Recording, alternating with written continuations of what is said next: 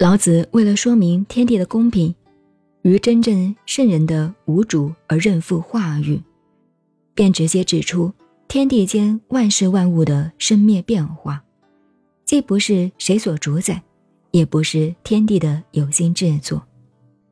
万物的造化生灭都是乘虚而来，还虚而去，暂时偶然存在的一刹那，只是有无相生的动态而已。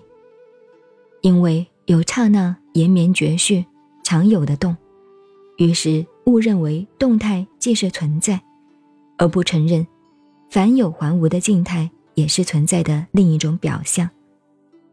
所以他说：“天地之间，其有橐越乎？虚而不屈，动而欲出。橐越是就是农业社会用的鼓吹通气的工具，俗话叫做。”风箱，橐是指它的外形的相读，月是指它内在的往来活动的管片。但是在旧式的农业社会里，用布缝成两头通，中间是空的，用来装置杂物的布袋也叫做橐。至于橐是三面密缝，一面通口的布袋，月便是后世的七孔笛。总之，橐越是老子用通俗习惯使用的东西，来说明这个物质世间的一切活动，只是气氛的变化，动而用之便有，静而藏之，就好像停留在止息状态。其实，这个天地的万物都在永远不息的动态中循环旋转，并无真正的静止。所谓静止。而偶然没有动态感觉的情景而已。因此，同样的原理，不同表达的《周易》系辞里便说：“吉凶毁令，生乎动者也。万事万物，动必有救。在动的作为里，所谓好的成分的吉，只占四分之一；不好的凶，则仅次于凶的不好，毁令便占有四分之三。”然而，天地与万物，毕竟都在动态中生生不已的活着。活好像是动，动是活力的表现，因此，越动而越生生不已。生生不已和永远活动互为因果，互为生活。既然了解到天地之间气氛的变化往来，变动不息，生生不已，有无相生，动静互为宗主，那么。就可以进一步了解到，一切人事的作为、思想、言语，都同此例。是非、善恶、祸福、主观与客观，都是不能肯定，的确有一绝对性的标准。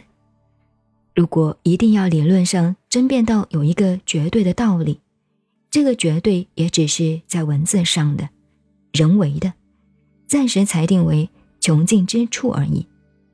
其实，在动态中，越动而越出，永无穷尽的一点，犹如数理在开发中也永无静止。同样的，人世间的是非纷争，也是越动而越有各种不同方面的发展，并无一个绝对的标准。才有是非纷然失心，只有中心虚灵常驻，不落在有无虚实的任何一面。自然可以不至区区一边，寥寥长鸣，动人烛照。这便是多言数穷，不如手中的关键。但也有认为老子这两句话是明哲保身、与世无争的教条。所谓是非只为多开口，烦恼皆因强出头。尤其是后世修炼神仙丹道学派的道家们，认为。说话是最伤元气的行为，而且是促使短命、造成不好运气的最大原因。因为数穷便是气数欠佳、运气坎坷的表示。因此，修道之时便有“开口神气散，意动火攻寒”这种严厉的教诫，是否绝对合理？姑且引用古体文的。其然乎？其不然乎？两句话来做结论，由大家自去思考取决了。如果转进一层，了解到驼玉与风香的作用，那么便可明白老子所说的“多言数穷，不如手中的话”，并不完全是叫人不要开口说话，只是说所当说的，说过便休，不立牙案，不可多说，不可不说。便是言满天下无口过，才是手中的道理。才与后文老子所说“善言无瑕口”的意志相符。否则，老子又何须多言自著五千文呢？譬如风香，在当用的时候便鼓动成风，助人成事；如果不得其时，不需要的时候，便悠然止息。缄默无事。倘使如灌夫骂作祢衡击鼓，说来无补于事，那便有违多言数穷，不如手中的名训了。